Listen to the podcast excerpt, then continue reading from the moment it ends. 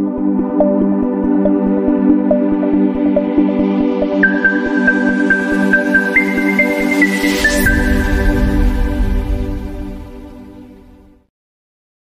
Días traders, les habla Gabriela, bienvenidos a una nueva transmisión de premercado americano. El día de hoy, martes 21 de noviembre, ya son las 8.32 de la mañana en Nueva York, 10.32 en Santiago, 2.32 en Madrid. Y hoy día partimos con una nueva jornada de trading en donde estamos viendo ahora mismo a Nvidia que el día de ayer terminó cerrando en 504.09 dólares por acción después de un alza de 2,25% donde gran parte del mercado ligado al sector tecnológico estuvo con grandes movimientos hacia el alza durante la jornada de el día de ayer.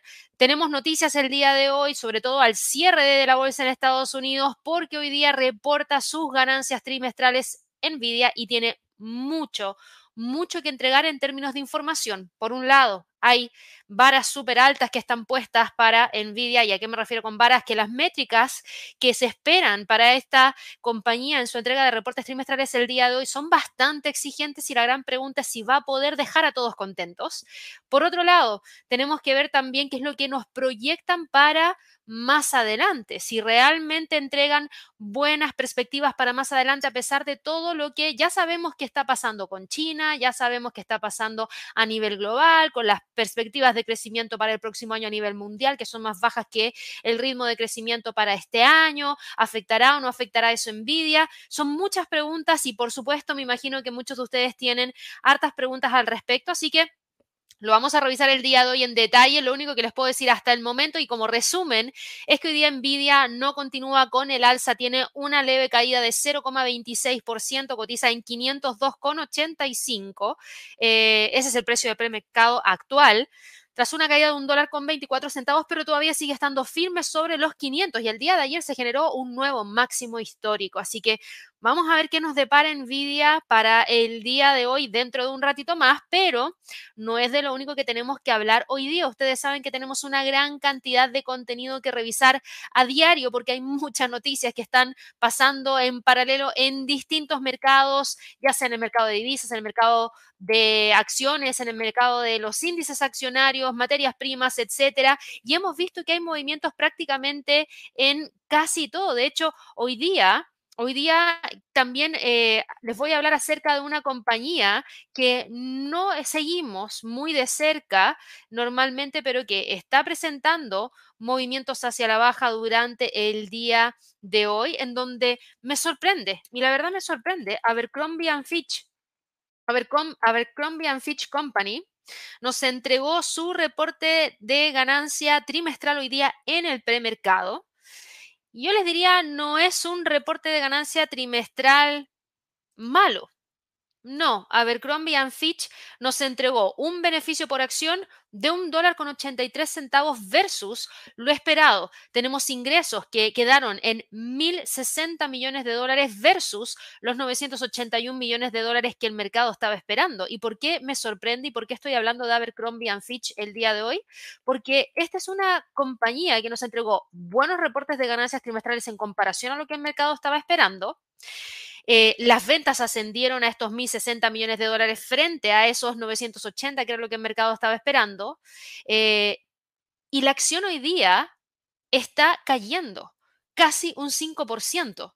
Y si yo miro esos datos, no debería estar cayendo. Y por otro lado, aquí ustedes me van a decir, Gaby, pero es que tú siempre dices que no solo nos debería importar lo que pasó en el pasado. Tienen toda la razón, toda la razón. Pero fíjense lo siguiente, Abercrombie espera que el crecimiento de las ventas netas sea de dos dígitos eh, bajos en comparación con el año anterior y eso está en línea con el crecimiento de 11,6% que esperaban los analistas. Espera que su margen operativo se sitúe entre el 12 y el 14% frente al 7,7% del periodo anterior y por encima de las expectativas de un 11,3%. El aumento se ve a raíz de una mayor tasa de beneficio bruto, menores costos de transporte, precios de ventas más altos y para el conjunto de todo el año la empresa espera que las ventas netas crezcan entre un 12 y un 14% frente a la previsión anterior que tenía el mercado de un 10% y por delante de un aumento de un 10,8% que esperaba en gran parte del mercado. También prevé un margen operativo en torno al 10% frente a un rango anterior entre un 8 y un 9% que era lo que el mercado esperaba. Y el aumento previsto se debe a la reducción de los costos del flete y las materias primas. Entonces ustedes dirán, ¿por qué está cayendo? Yo veo que hay buenas perspectivas, veo que hay sólidos resultados del tercer trimestre con estas ventas netas y este margen de explotación que superan con creces todas las expectativas que tenía Abercrombie Fitch, demuestran la eficacia de la estrategia que ha tenido en términos globales la marca con su cartera de marcas. Y claro, respecto a la temporada navideña, ellos esperan que tengan buenos resultados y que puedan seguir cumpliendo con las cifras de crecimiento que el mercado esperaba y por lo mismo aumentaron todas las perspectivas para todo el año. Entonces, ¿Qué pasa aquí? ¿Por qué estamos con este movimiento bajista de parte de la acción? Y se los menciono porque a mí me sorprende, ¿no? Estoy viendo buenas perspectivas para el cierre del año, estoy viendo buenos reportes de ganancias trimestrales, entonces aquí hay algo que está oculto que, que hasta el momento yo por lo menos no, lo, no he logrado descifrar. Lo que yo estoy viendo es que, claro, en comparación a lo que teníamos en el segundo trimestre del 2022, superó la estimación. Lo que pasa es que todavía no logra alcanzar las cifras de ingresos que se alcanzaron durante el cuarto trimestre del 2022. Eh, en ese sentido, quedamos ahí un poquitito cortos, diría yo. Eh, los beneficios sobrepasaron la estimación del mercado, sobrepasaron las curvas que teníamos, entonces creo que sorprende y a mí personalmente me sorprende la caída de Abercrombie Fitch, considero que ha sido un muy buen reporte de ganancia trimestral, hubiese estado esperando ver mayores movimientos hacia el alza que no se están dando, así que hay que prestarle un ojito porque después de la apertura podríamos tener algún tipo de cambio si es que el mercado decide empujarla hacia el alza y detener este retroceso. Ahora, la compañía, la acción tiene una tendencia alcista de más largo plazo eh, que se mantiene todavía hasta el día de hoy mientras el precio esté por sobre los 66 dólares por acción. Eso está dentro de los destacados de movimientos del día de hoy que me sorprendieron y por eso se los comenté. Teníamos a otras empresas que estaban entregando movimientos interesantes hoy día. Sí, tenemos a Lowe's, tenemos a American Eagle, tenemos a Burlington Stores, tenemos a Best Buy, tenemos a Coles, a Baidu, a Medtronic, a Digital Ocean, a Vail, Yen Digital y Cloudflare Cloudflare, perdón, y también tenemos información proveniente desde OpenAI y que se está robando en gran parte la película de todo, porque eso lo vamos a revisar en detalle cuando estemos revisando Nvidia, así que estén atentos porque dentro de breve yo me voy a ir a eso. Mirando un poco el mercado en términos generales, mirando el calendario económico, hoy día todavía nos falta por conocer las ventas de viviendas de segunda mano para Estados Unidos, las ventas, perdón, las minutas del FOMC hoy día a las 2 de la tarde, hora de Nueva York. Por ende, nos queda información por conocer durante la jornada y el mercado está súper tranquilo. Tenemos al Standard Poor's con una caída de 0,24% a la espera de la del resultado de Nvidia. Tenemos al Dow Jones cayendo 0,16% sin lograr romper los 35.200 puntos. Tenemos al Nasdaq que cae 0,45% y si bien ayer logró romper los 16.000, hoy día vuelve a quedar por debajo de esa zona. Eh, tenemos por otro lado a las criptos con el Bitcoin, sí, cotizando cerquita los 37.000, pero cayendo 0,94% durante esta jornada. Tenemos por otro lado al dólar index que no para de caer. Hoy día está quebrando los 103,50 lo que nos abre el camino para que el precio pueda ir a buscar el próximo nivel de soporte a través de la acción del precio en torno a los 103 y desde ahí incluso ir a mirar la zona en torno a los 102 con 50, eh, que es donde tenemos un 61.8% de un Fibonacci. El euro dólar, con las caídas que está teniendo el dólar, continúa apreciándose hacia arriba y ya alcanzó el nivel de resistencia que habíamos identificado. El dólar neozelandés frente al dólar, que lo hablamos ayer en el live de Lluvia de trades se está rompiendo esos 0,60 con 50, llegando muy cerquita de ese primer objetivo en torno a la media móvil de 200 periodos en 0,60 con 94. Así que tenemos esa debilidad de parte del dólar que se siente frente a gran parte de sus contrapartes todavía durante esta jornada. El petróleo está frenando los movimientos alcistas sin lograr romper la media móvil de 200 periodos donde tenemos los 78,11. El precio termina quedándose dentro de estos niveles a ver si es que logra generar o no algún tipo de movimiento mayor. Aquí tengo los 78,60. Ahí está.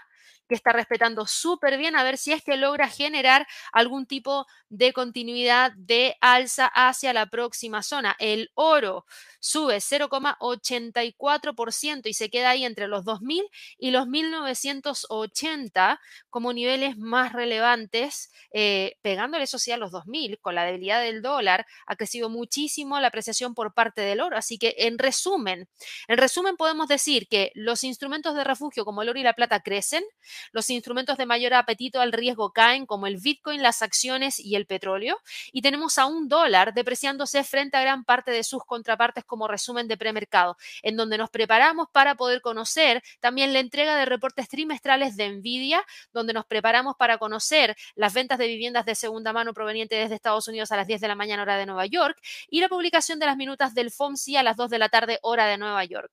Para todas aquellas personas que nos están viendo por primera vez y para aquellas personas que todavía no se han suscrito al canal, los dejo invitadísimos a que se suscriban. Recuerden darle clic a la campanita de notificaciones y ojalá que nos regalen muchísimos likes. Esperamos que puedan ser parte de esta comunidad que tenemos acá en YouTube, en donde tratamos de entregarles información a diario de lo que está pasando dentro del mercado, con análisis de mercado. En el momento tenemos seguimientos en vivo de noticias, como el FOMC, como el Non-Fan Payroll. Tenemos una gran cantidad de videos tutoriales que pensamos expandir junto a Javier ya a partir del próximo año con una mayor cantidad de herramientas de trading y también de indicadores de trading que les vamos a estar compartiendo. Así que por favor estén muy atentos y no se pierdan toda la información que les, que les compartimos a diario. Dicho eso, Vámonos entonces con el tema más relevante el día de hoy, que yo creo que se va a robar en gran parte toda la atención, y eso es Nvidia, que es uno de los grandes empresas que va a estar entregándonos sus reportes de ganancias trimestrales. Y yo les decía hoy día, lamentablemente, Nvidia no está con un movimiento importante hacia el alza. Lamentablemente, Nvidia está en este momento cotizando con una caída de 0,54%, está en 501,35 dólares por acción. ¿Y qué es lo que esperamos conocer de Nvidia al día de hoy?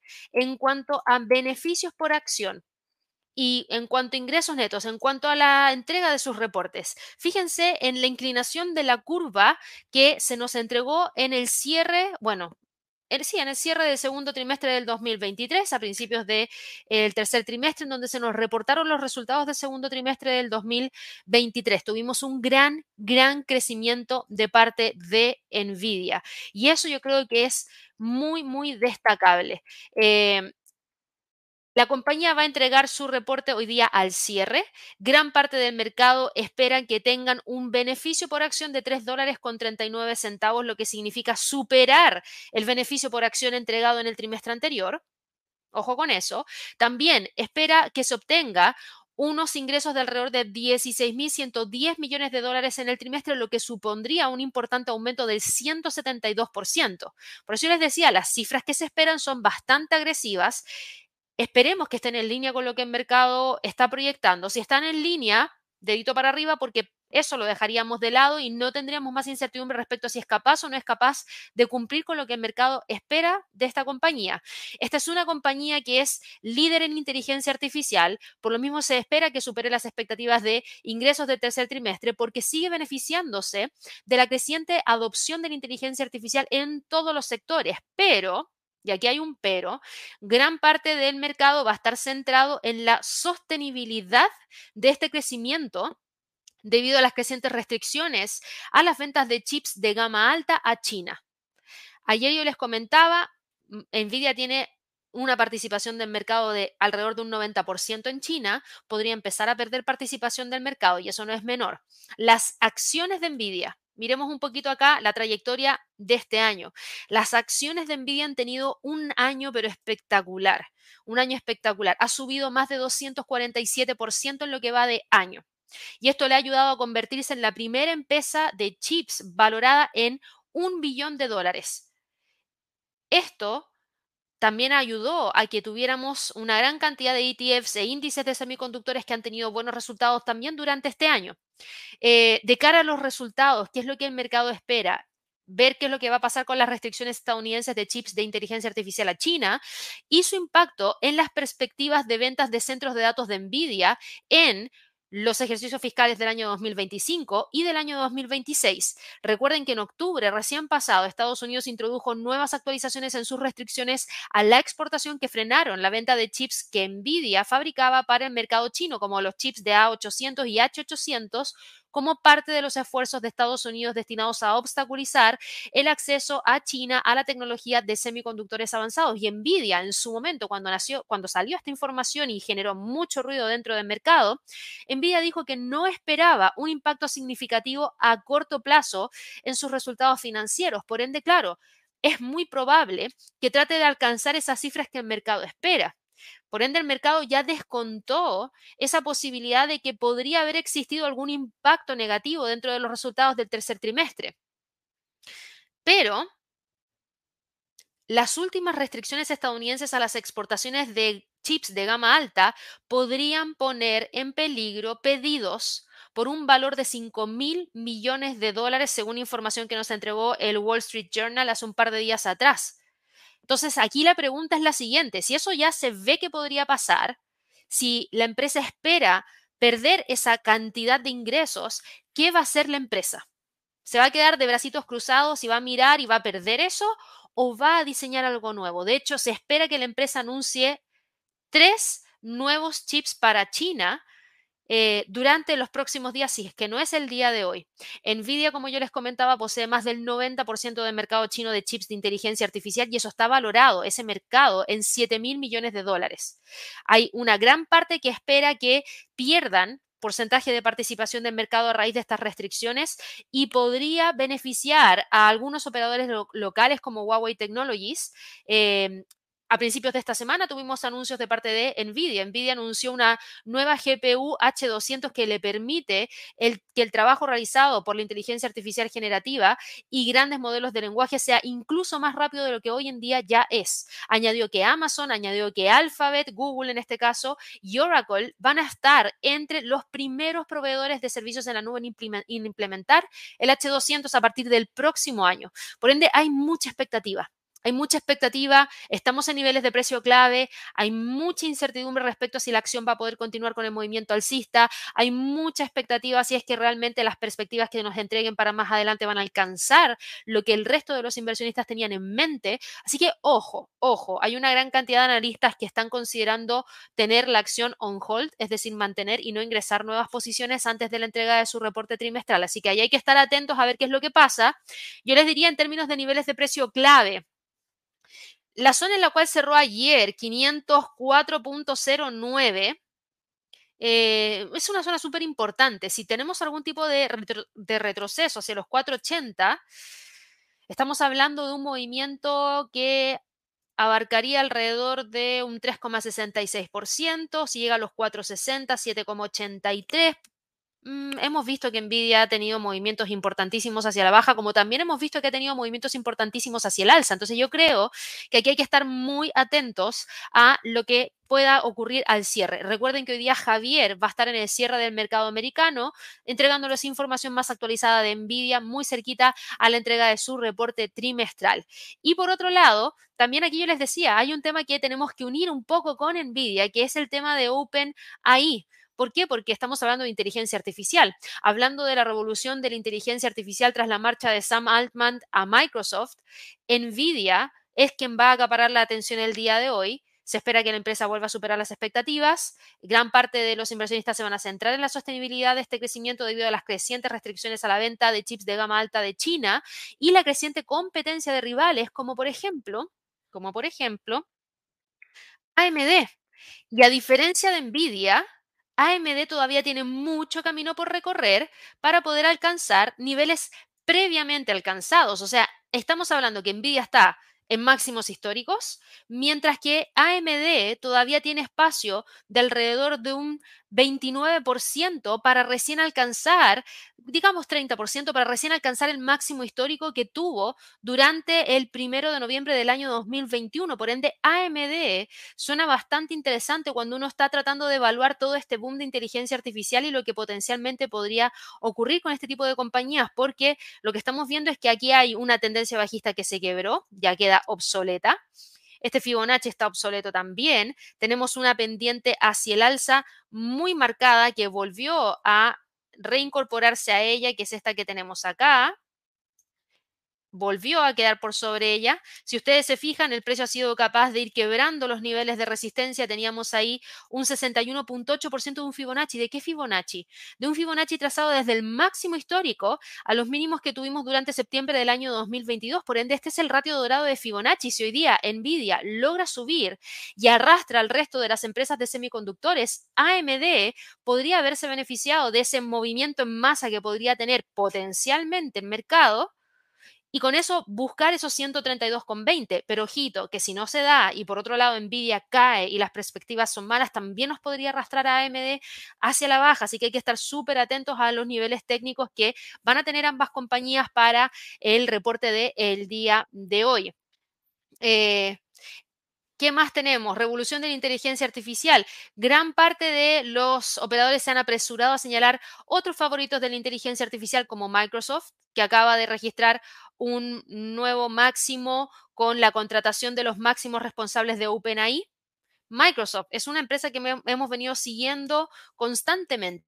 Ayer, ¿cómo terminó cerrando? Terminó cerrando en 377 con 44. El máximo del día de ayer estuvo en 378,87. Lamentablemente hoy día Microsoft cae 0,85%, está en 374,22 y yo sigo ahí esperando que rompa los 380 o que por lo menos alcance los 380 pero completo, no que quede cerquita, no. 380. Todavía hay razones por las cuales podría tratar de continuar. También está súper expuesto, y ojo ahí, se los menciono, porque también está súper expuesto a cualquier tipo de volatilidad mayor que pueda generar Nvidia a partir de, por ejemplo, perspectivas que nos pueda entregar respecto a la industria de la inteligencia artificial para más adelante. Recuerden que cuando tuvimos al CEO de Nvidia, cuando salió a entregarnos la información de la inteligencia artificial y él dijo que Nvidia era ahora lo que en su momento fue Apple con el iPhone, pero Nvidia ahora con la inteligencia artificial, nos entregó una serie de datas, de, perspectivas de la industria que llamaban muchísimo la atención y que también nos entregaban una gran cantidad de eh, información que teníamos que estar monitoreando. Así que la pregunta es, ok, ¿continuamos viendo mayor movimiento o no? Hacia el alza. En este momento vemos al precio en 387,40 y perdón, en 374,15. Tenemos los 380 como primer nivel de resistencia importante que hasta el momento no ha logrado quebrar. Luego de eso, si logra continuar, estaría en 387,45. ¿Y qué pasa si cae? Bueno, podría llevarnos rápidamente a los 360, incluso a los 345. Así que ojo, por favor, no desestimen cualquier tipo de movimiento mayor que se pueda entregar a partir de lo que está ocurriendo con eh, Nvidia, OpenAI y todo el resto, porque hablando acerca de OpenAI, la saga de OpenAI continúa mientras la empresa se apresura a sofocar un posible motín entre el personal. Hay una gran cantidad de... Eh, ruido respecto a ese tema. De hecho, los inversionistas siguen intentando que el cofundador Sam Altman vuelva a ocupar un puesto directivo en eh, OpenAI que es el fabricante de, ChatGPT, Microsoft ha señalado que no se opondría a ello. Fíjense en esto. Microsoft dice, mira, la tengo yo, pero ¿sabes qué? Si vuelve para allá, no tengo ningún problema. Y claro, porque lo que está haciendo Microsoft en cierto grado es resguardar su inversión y consideran que Sam Altman es clave para eso. Thrive Capital, Cosla Ventures, Tiger Global Management buscan también proteger su inversión después de que el Consejo de OpenAI forzara la salida de Almant el viernes e informan, eh, informaron perdón, que eh, hay también mucha presión para que traten de volver. Así que hay que estar atentos a ver qué es lo que ocurre finalmente, pero esto es lo que ha estado ocurriendo por lo menos dentro del mercado accionario el día de hoy como movimientos relevantes durante esta jornada. Yo les diría, ¿tenemos algo más que revisar de acá? Mm, sí, yo les diría solamente una cosa cuando nos vamos a revisar a los índices. Hoy día estamos viendo caídas. Estamos viendo que, por ejemplo, el Standard Poor's no logra romper los 4.560 y aquí voy a empezar a ajustar ciertas cosas. 4.560. Vamos a quitar esto, esto, esto y esto. El precio está ahí entre los 4.560 y 4.520.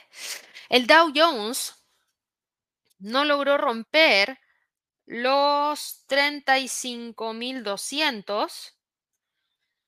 Tenemos al Nasdaq, que está con una caída de 0,49%, y tenemos al Russell, que cae 0,75%. Y no tenemos fundamentales. ¿Qué pasa?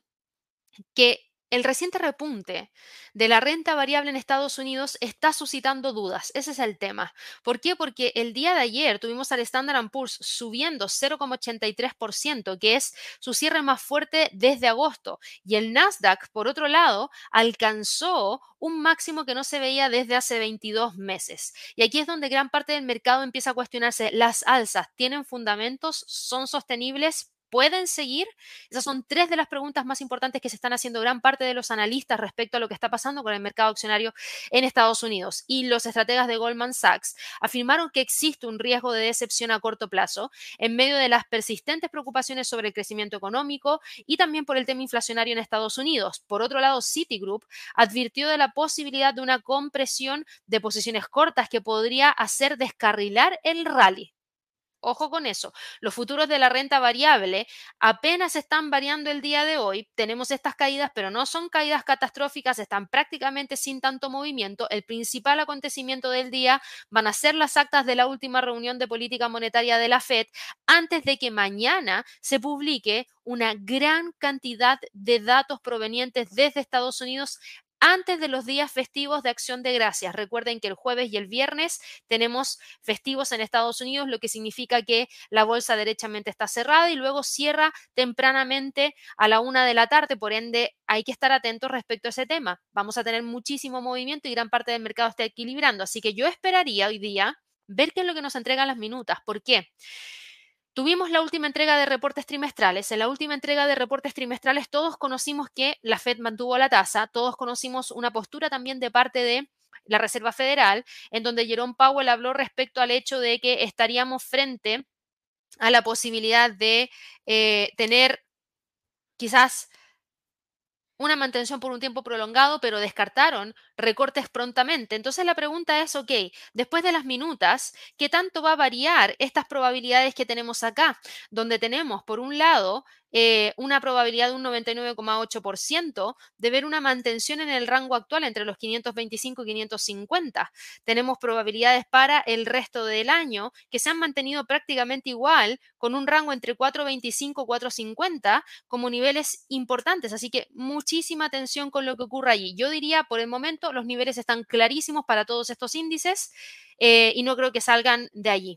En cuanto al calendario económico para la economía de la zona euro, hoy día, déjeme acá poner todos los datos. Ahí está. Hoy día tenemos lo siguiente. Tuvimos registros de vehículos alemanes no es un dato de alto impacto, tampoco para Francia, nada, básicamente nada. Eh, comparecencia de McCall, y sería nada más que eso. Yo creo que pesa muchísimo más lo que pueda estar diciendo a las 11 de la mañana hora de Nueva York Lagarde, la presidenta del Banco Central Europeo, y Schnabel también del Banco Central Europeo. Yo creo que eso podría tener mayor peso. Ahora, ¿qué pasa con la bolsa en Europa? Básicamente nada. Hoy día estamos viendo que el precio vuelve a generar un movimiento de caída en donde se frenan las alzas en torno a los 4.350. Tenemos al DAX en Alemania, donde se frenan las alzas en la zona de los 16.000 puntos. Tenemos al IBEX de España, que empujó con muchísima fuerza hacia el alza el día de ayer, antes de ayer y hoy día está con una caída de 0,34%. Tenemos al CAC 40, al principal índice de Francia, que muestra una caída de 0,53% y cotiza en 7.220. No creo que vaya a salir de ahí, yo creo que va a terminar quedándose dentro de esa zona. ¿Por qué? Porque hoy día tenemos sentimiento general dentro del mercado más presionado hacia la baja. De hecho, si miramos un poquitito hacia atrás a la bolsa en China, La bolsa en China está tranquilísima. Tenemos al Hang Seng que cerró en 17.733 sin novedades. Tenemos al CSI 300 que cerró en la zona de los 3.581 sin novedades. Y tenemos a la 50 que está con una caída de 0,77% y termina operando entre los 11.870 y ese nivel de resistencia en los 12.270. Así que esos son los niveles más interesantes que tenemos que monitorear. El FTSE del Reino Unido, por otro lado, sí que tenía una gran cantidad de fundamentales importantes. Terminó cerrando con una caída de 0,56% en 7.454 puntos. Y aquí sí había razones por las cuales el mercado reaccionó de la manera en la cual reaccionó. Hoy día conocimos productividad laboral en el Reino Unido que cayó a menos 0,2%. Conocimos comparecencia de PIL, miembro del, del Comité de Política Monetaria del Banco de Inglaterra, y una serie de comparecencias de miembros del Banco de Inglaterra que generaron eh, una gran cantidad de movimiento hoy día para el FTSE, aparte de lo que veníamos viendo en donde teníamos una gran cantidad de presión de parte de todo el mercado en términos generales. De hecho, eh, tenemos a gran parte del mercado reaccionando de una manera muy similar. Hoy día cae 0,55%, más o menos alineado con los movimientos dentro de la bolsa en Asia, en eh, Europa y también en Estados Unidos. Y ojito que se están profundizando las caídas para el Nasdaq, 0,54%. Eh, el FTSE del Reino Unido cae 0,55%, respetan muy bien la resistencia en 7.520. De continuar con la caída podría buscar los 7.433, que es donde tenemos al pivote en términos mensuales. ¿Qué pasa con el mercado de las criptos? El Bitcoin el día de hoy lamentablemente no continúa con el alza porque no tenemos una gran cantidad de apetito al riesgo dentro del mercado y eso nos termina dejando con una cotización en 36.970, con el precio cayendo un 1,30% y quedándose todavía sobre la línea de tendencia alcista que viene desde el 24 de octubre pero al mismo tiempo sin lograr romper los 37.600. Tenemos a Ethereum. Ethereum, por otro lado, cotiza en torno a los 2.000 tras una caída de un 1%. Ripple está con una caída de 0,39%. Cardano cae un 1,61%. Ojo con la línea de tendencia alcista para Cardano y Litecoin, que venía un poquitito mal el día de ayer, logró sostener súper bien el nivel de soporte en los 68, por ende 68 y 76 son los niveles más relevantes para Litecoin. Ahora, ¿cómo operan las acciones ligadas al mercado de las criptos, como por ejemplo Coinbase? Coinbase el día de hoy, después del alza de 7,12%, que nos llevó a alcanzar esos 106,10, que fue un alza espectacular, hoy día cae 3,17% y cotiza en 102,74. Sigue con tendencia alcista. Marathon Digital Holdings. Marathon Digital Holdings, que ayer lo veíamos, era una de las acciones a monitorear porque estaba próxima al quiebre de la zona de congestión, que finalmente terminó quebrando el día de ayer, tras un alza de 6,40%. Y en este momento estamos viendo una caída de 3,29% de parte de Marathon Digital Holdings, que nos deja en 10,29. Riot Blockchain Riot Platforms, Riot Blockchain, está con una caída de 2,39%, opera en torno a los 11.05 y termina quedándose allí entre los 2 y los 8,61. Eh, en cuanto a las divisas, como no hay mucha variación en términos de probabilidades, hemos visto que la presión de parte del dólar continúa, tenemos tendencia bajista, hemos visto que el precio ha ido a buscar esos 103 y estamos con este instrumento quedándose justamente allí cercano a los 103, pero sin lograr quebrar. Hay tendencia bajista, el precio del dólar index continúa cayendo. Yo no veo que técnicamente vaya a buscar salir de esa condición de mercado actual, que es una condición de mercado bajista. Está por debajo de tres medias móviles, por debajo del pivote mensual, por debajo de una línea de tendencia bajista y además las velas nos indican, la acción del precio nos indica que tiene la fuerza suficiente para continuar cayendo porque los mínimos son cada vez más bajos. El euro dólar toma ventaja de esa caída, alcanzó esos 1.09639. El calendario económico hoy día podría entregarnos algo de movimiento para el euro, pero yo esperaría ver eh, esa mantención, por lo menos hasta las minutas del FOMC. Si es que tras las minutas del FOMC llegamos a tener algún tipo de movimiento mayor, ahí yo creo que podríamos tener algún tipo de movimiento especial que nos pueda llevar hacia los 1.10, pero por el momento esperaría que se quede por debajo de esa zona. La libra dólar sigue por debajo de los 1.2550, sí que logró ganar terreno frente al dólar, sí que logró ganar terreno frente al dólar, eh, a raíz de que el dólar pierde terreno frente a gran parte de sus contrapartes y no fue la excepción frente a la libra esterlina. Ojo con el nivel de los 1.2550. El dólar frente al yen, miren hasta dónde chocó. Chocó con los 147.50 a nivel de soporte que habíamos dejado marcado, ¿cierto? logró retroceder desde esos 147.50 y en este momento cotiza levemente por sobre esa zona. El yen se apreció frente al dólar por cuarta sesión consecutiva el día de hoy. Gran parte del mercado se está preparando para la posibilidad de que el Banco de Japón endurezca, mejor dicho, su política monetaria el año que viene, mientras que la Fed puede que flexibilice.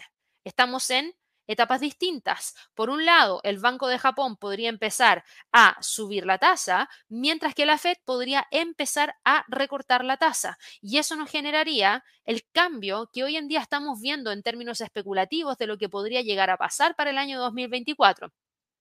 También eh, pesó sobre el dólar el impulso al yen, el repunte del yuan chino que alcanzó un máximo de casi cuatro meses. Así que ahí hay que estar atentos. El Banco Popular chino fijó el punto medio de la banda de fluctuación del yuan en su nivel más alto desde el 7 de agosto. Así que eso también es, es algo que afecta y que impacta a la paridad dólar frente al yen. Atentos a esos 147.50. Si lo logra quebrar, el próximo soporte estaría en 146,30.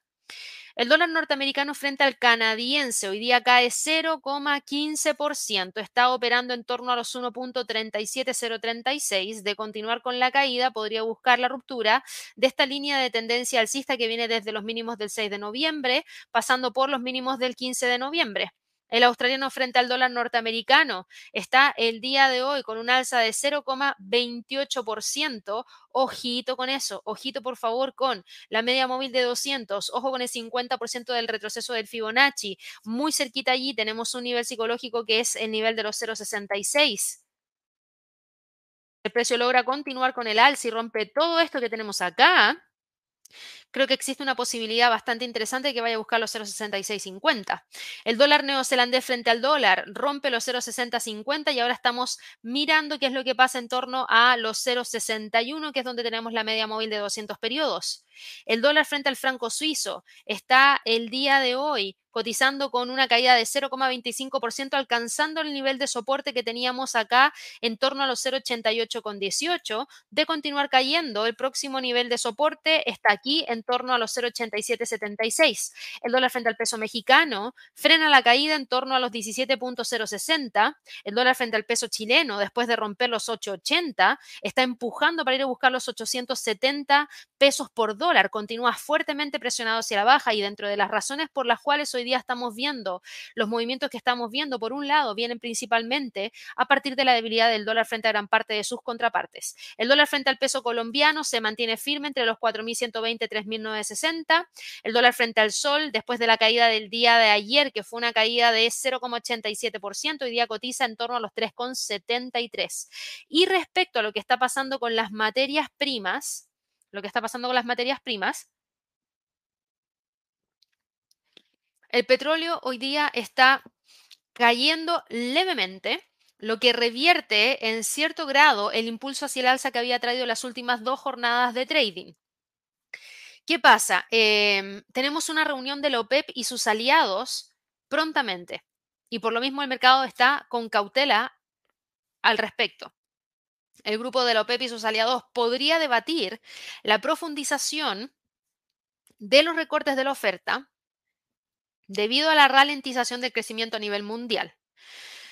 Eh, ellos van a estudiar la posibilidad de realizar nuevos recortes de la oferta de petróleo cuando se reúnan el día 26 de noviembre, que cae justamente el día domingo de esta semana. Por ende, el día domingo, recuerden que nosotros tenemos la apertura de la bolsa, no de la bolsa en Estados Unidos, sino que la apertura de los mercados, abre Forex, abre las materias primas abren los índices con la apertura de la bolsa en Asia. Por ende, el domingo, 5 de la tarde, hora de Nueva York, ya las plataformas de trading empiezan a funcionar. Ya esa información se va a asimilar, así que para todos los que operan el petróleo, estén muy atentos a la apertura que pueda ocurrir durante el día domingo de esta semana. Eh, hay mucha especulación respecto a lo que pueda estar ocurriendo.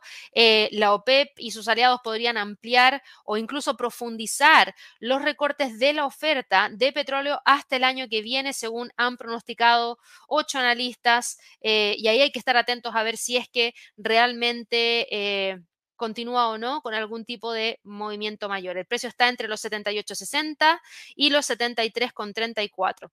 El oro, por otro lado, continúa con un alza, sube un 1% y está cotizando acá continúa con un alza, está en torno a los 2.000, de romper los 2.000 podría tratar de ir a buscar un próximo nivel en torno a los 2025. La plata, por otro lado, se mantiene operando entre los 23,40 y los 24 como niveles de precio clave.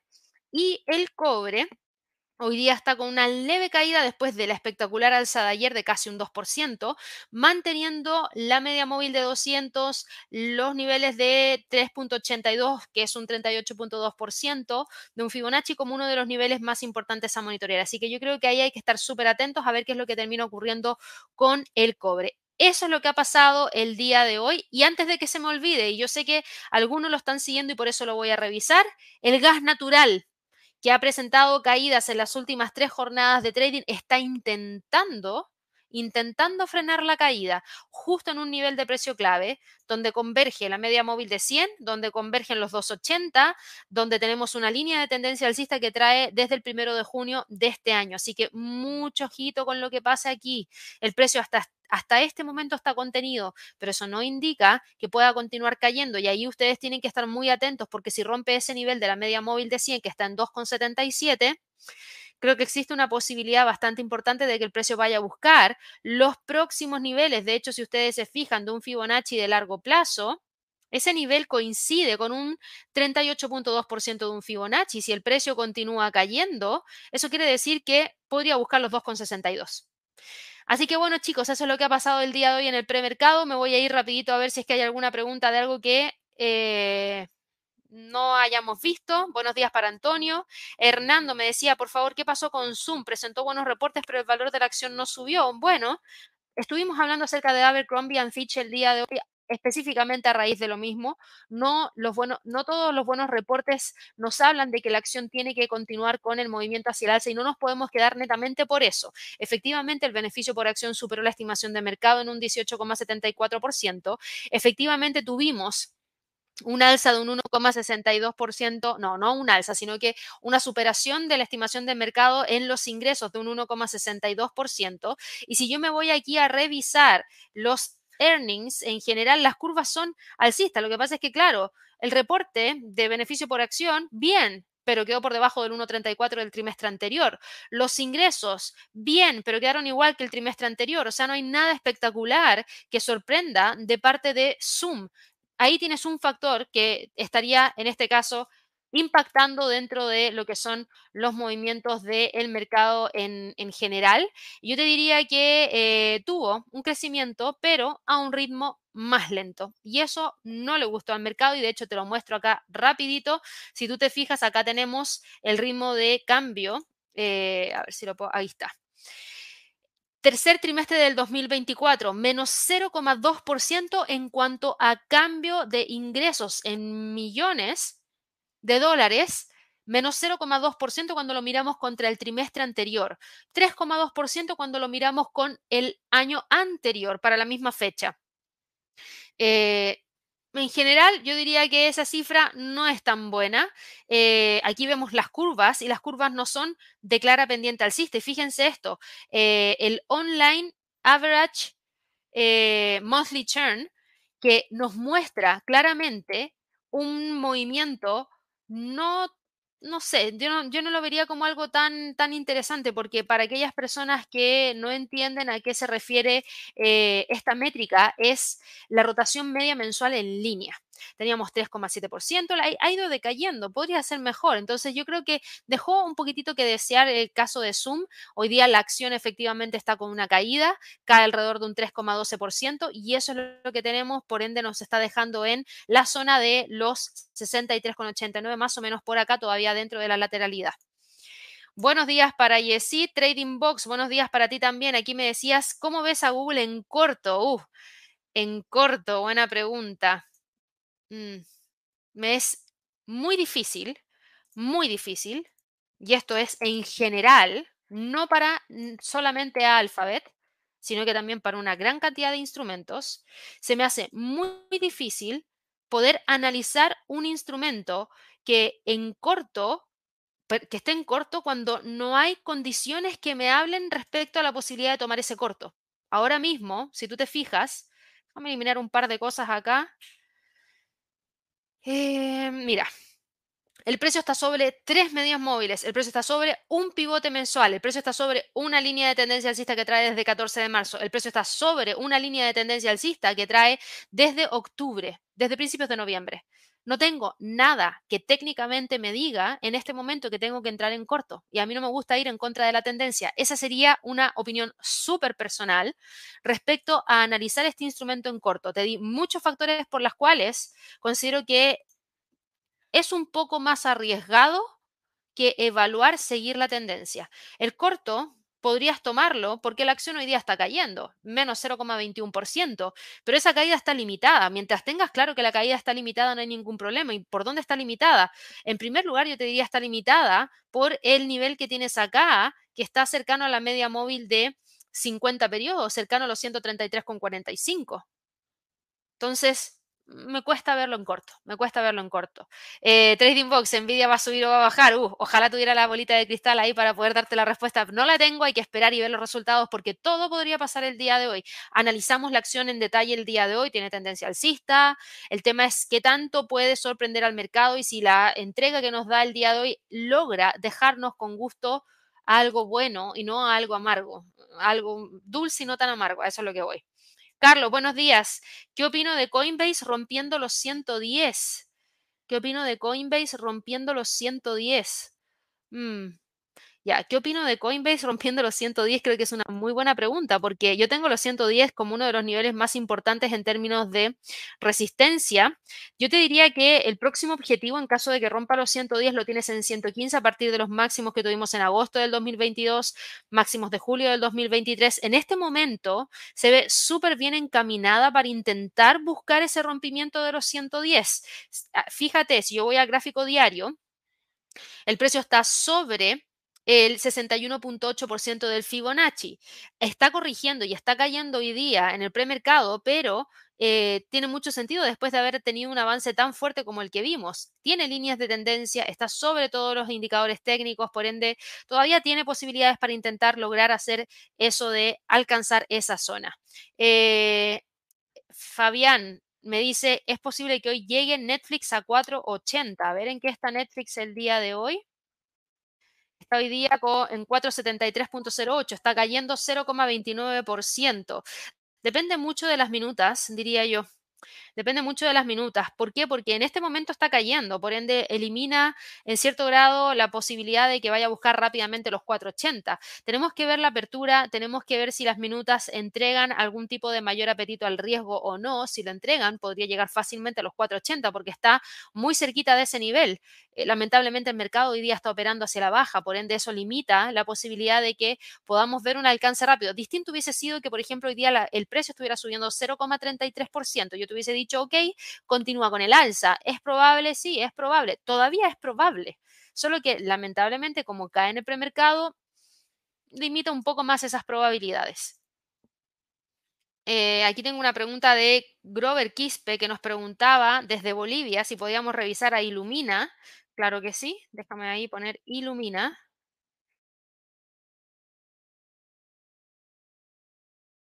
Ilumina está el día de hoy cotizando con una caída de 0,52%. No, mira, ¿qué me pasa con Ilumina? Esta es una acción que está súper bajista, hace mucho tiempo que no la vemos y es una acción que venía muy bien, presentando tendencias hacia el alza muy marcadas. Tenemos un Fibonacci desde este mínimo a este máximo y fíjate que el precio ya rompió el último nivel del retroceso del Fibonacci y se ve que ahora va encaminado a buscar esta zona de los 80 dólares por acción. Entonces yo te diría, en este momento se ve mucha más presión hacia la baja que cualquier otra cosa. No esperaría nada distinto por el momento. Eh, buenos días para Leo, nos preguntaba por Shopify, lo vemos rapidito a ver en qué está Shopify durante esta jornada. Shopify está el día de hoy cotizando con una caída de 0,95%. Está en 68,85, retrocede 0,66. Déjame limpiar un poco el gráfico. Y nos vamos en un segundito al gráfico mensual. Porque Shopify va bastante bien encaminándose a recuperar terreno perdido. Ya se sitúa sobre el 23.6% del Fibonacci. Acá nosotros tenemos acción del precio, súper importante, fíjate. Soporte para el mes de junio del 2020, soporte para el mes de febrero del 2020, resistencia para marzo del 2022, perdón, eso era febrero del 2022, para marzo del 2022 resistencia, abril del 2022 resistencia, eh, julio del 2023 resistencia, ahora resistencia. Entonces, claro, Shopify hoy día cae 0,95% porque volvió a tocar un nivel que es súper relevante y que al parecer le va a costar quebrar. Ahora, lo interesante de Shopify es que está llegando a esta zona y si logra quebrar, nos podría dar el avance hacia los 76 y los 82. Y si tú te fijas, aquí estamos hablando de 6 a 15,54% de movimiento alcista. Se ve bastante, bastante interesante. Tenemos una línea de tendencia hacia el alza y el precio quedándose justamente allí. Vamos aquí con otras preguntitas. Buenos días para Muriel del Intento. Buenos días para Frederick, que me preguntaba por Low, eh, Lowe's Company. Lo vamos a ver acá de inmediato. Esta era una de las compañías que yo había mencionado que eh, estaba con información el día de hoy. Esta compañía eh, está hoy día, dame un segundito, con un movimiento de premercado de menos 3,76%. Esta compañía cae con esta fuerza porque recortó sus perspectivas de ventas para todo el año e incumplió con las expectativas de gran parte del mercado sobre los ingresos del tercer trimestre porque las ventas cayeron un 13% en términos interanuales. Tuvimos el reporte de su ganancia trimestral hoy día en el premercado e insisto, sí, superó en beneficio por acción, pero las, los ingresos del tercer trimestre no lograron alcanzar la expectativa porque las ventas cayeron un 13% en términos interanuales que no es un número menor, eh, y eso unido con recortar perspectivas de ventas para todo el año, es lo que significa esa presión bajista que nos deja en este momento con la acción cotizando en 196,76, que de continuar cayendo podría llegar hacia la zona de los 190,40. Vamos aquí con otra pregunta. Un saludo para ti también, Edwin. Qué bueno que les guste la información que estoy presentando. Sebastián, ya hablamos acerca del dólar index el día de hoy, hace un ratito atrás. Muchas gracias ahí por los likes. Roberto me decía, ¿por qué ZM cae luego de publicar buenos reportes trimestrales. Esto es un Video Communication. Ya lo comentamos, ya hablamos acerca de esto. Eh, ahí espero haberte ayudado con eh, la respuesta, Roberto.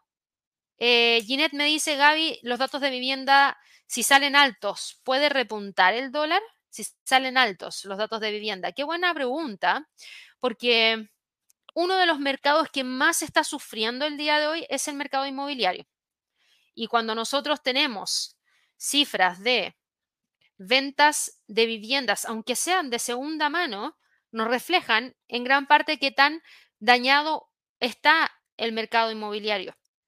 Em, la bonanza que alimentó la riqueza de millones de personas al parecer ha estado terminando. Mucha gente compra una vivienda, la rienda y con eso paga el crédito y con eso gana un excedente y eso en algunos casos no se está dando del todo. Los mercados de todo el mundo están en este momento atrapados entre unos costos de endeudamiento que son muy elevados y que probablemente se mantengan por un tiempo prolongado y al mismo tiempo una escasez de vivienda que mantiene los precios elevados. Y eso está trastornando los mercados desde Estados Unidos, congelando eh, perdón, que está congelado el sector inmobiliario por eh, lo que hemos visto en el último tiempo, en donde hay precios muy altos, donde hay zonas en auge desde hace muchísimo tiempo, eh, en Estados Unidos, donde también vemos números de ese estilo en Nueva Zelanda, en Canadá, donde el valor de la vivienda no ha caído significativamente para los compradores, mientras que los que pagaron precios máximos tienen que hacer frente a costosas hipotecas. Y aquí vengo a pensar en un, tema que estuve conversando con un familiar hace un par de semanas atrás, un mes aproximadamente, eh, bastante cercano. Él tiene una hija que vive en Alemania. ¿ya? E, ella es chilena, se a vivir a Alemania. Em, trabaja en astronomía, entonces tiene trabajo allá en Alemania bien y todo, pero él me dice, cuando fui a ver a mi hija, el gasto del arriendo del departamento en el que vive, ella lo puede pagar porque gana en euros y el precio está puesto en euros, pero le es imposible poder comprarse algo a pesar de que tiene un muy buen sueldo. Y el mercado en Alemania ya se transformó netamente en leasing. Y yo creo que para allá va el mundo. Ojo, porque yo no creo que los precios de las viviendas vayan a caer. ¿Por qué? Porque existe una gran demanda que alimenta que los precios estén donde están. Porque existe un cambio en la sociedad que hace que los precios estén donde estén. ¿Y a qué me refiero con un cambio en la sociedad? Antes, hace años atrás, la sociedad cómo venía conformada? Venía conformada, por ejemplo, de una familia en donde la persona que aportaba gran parte de los ingresos era el hombre, ¿cierto? Entonces había una sola fuente de ingresos y esa sola fuente de ingresos tenía que alcanzar para la posibilidad de comprarse una vivienda, o pagar un arriendo para comer, etcétera, porque una gran cantidad de mujeres se quedaban en la casa eh, cuidando a la familia, ¿cierto? Hoy en día esa estructura ha cambiado, en donde hoy en día una gran cantidad de familias tienen dos fuentes de ingreso como mínimo. Y esas dos fuentes de ingreso como mínimo hacen que esa familia que antes, por ejemplo, tenía solo 10 mil dólares de ingresos al año, estoy diciendo un número por decirlo, por favor, piensen si quieren 2 mil o mil, mil dólares, hoy en día esa, familia tiene dos mil dólares. Por ende, mantener los precios de una vivienda no tiene sentido. Por eso los precios subieron, porque la realidad de la sociedad hoy en día es distinta para aquellas familias que tienen dos fuentes de ingreso o para aquellas familias que incluso pueden tener más fuentes de ingreso que aporten, porque también es un hecho que como hoy en día las casas están tan altas, los departamentos cuestan tan caros, gran parte de la familia vive todavía junta y no se van a vivir fuera. Por ende, hoy en día, ¿qué pasa? Antes lo que pasaba era que cuando una familia tenía un hijo, ese hijo, si es que tenía la posibilidad de estudiar, estudiaba y se iba muy a muy temprana edad a trabajar y se iba de la casa. Esa fuente de ingresos que potencialmente podría haber llegado a esa familia no llegó, por ende siguen ganando mil. Esta otra familia, donde ganaban dos mil, como el hijo no necesariamente puede comprar algo, en sus primeros años de trabajo sigue viviendo con sus padres y para sentir que aporta, aporta a la familia. Por ende, ya no son 2.000. Las fuentes de ingresos de, de esa familia podrían haber crecido a 2.500.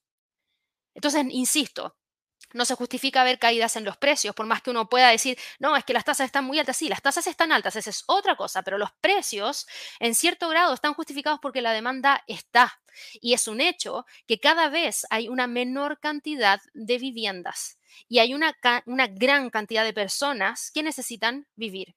Ley de oferta y demanda. Hay mucha demanda, poca oferta precios altos. Entonces, ojo con eso. Eh, y disculpen que me haya aquí avanzado y no me acuerdo por qué ella estaba hablando de este tema. Ah, Ginette, los datos de vivienda salen altos, puede repuntar el dólar.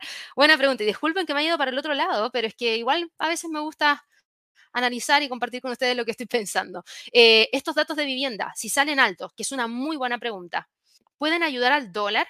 Fíjate, si estos datos de vivienda salen altos, imagínate lo que pasaría. Y aquí me voy a ir al histórico porque quiero que lo vean.